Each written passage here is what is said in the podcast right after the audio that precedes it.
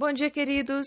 Sejam bem-vindos ao nosso devocional Edificai. Aqui é a pastora Marcela.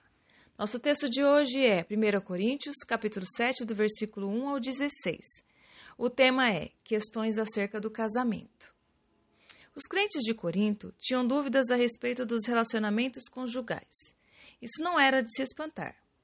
Quando se faz parte de uma cultura com costumes sexuais tão impuros como era de Corinto, viver uma vida casta é algo que se tem que aprender. Então, Paulo responde às dúvidas a respeito do casamento cristão. Ele começa ensinando que o casamento é o único lugar onde é possível ter sexo puro. Não existe pureza sexual fora do leito matrimonial. Paulo então diz: se não for possível ficar sem sexo sendo solteiro, então se case. É melhor ser casado do que viver em pecado.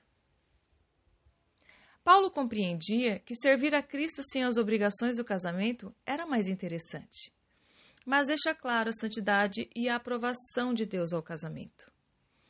Ele prossegue ensinando aos casados o seu dever de suprir as necessidades sexuais do seu cônjuge.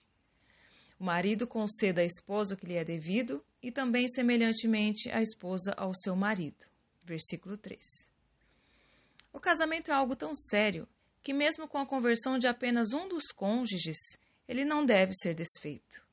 Continua sendo puro, principalmente agora que Deus entrou na vida da família por meio do esposo ou da esposa. Portanto, Paulo diz: não se separe. Os ensinamentos de Jesus sobre o divórcio continuam valendo. E Paulo acrescenta que o cristão não deve se separar do incrédulo, a menos que esse o queira, estando nesse caso o cristão livre da sua obrigação para com aquele.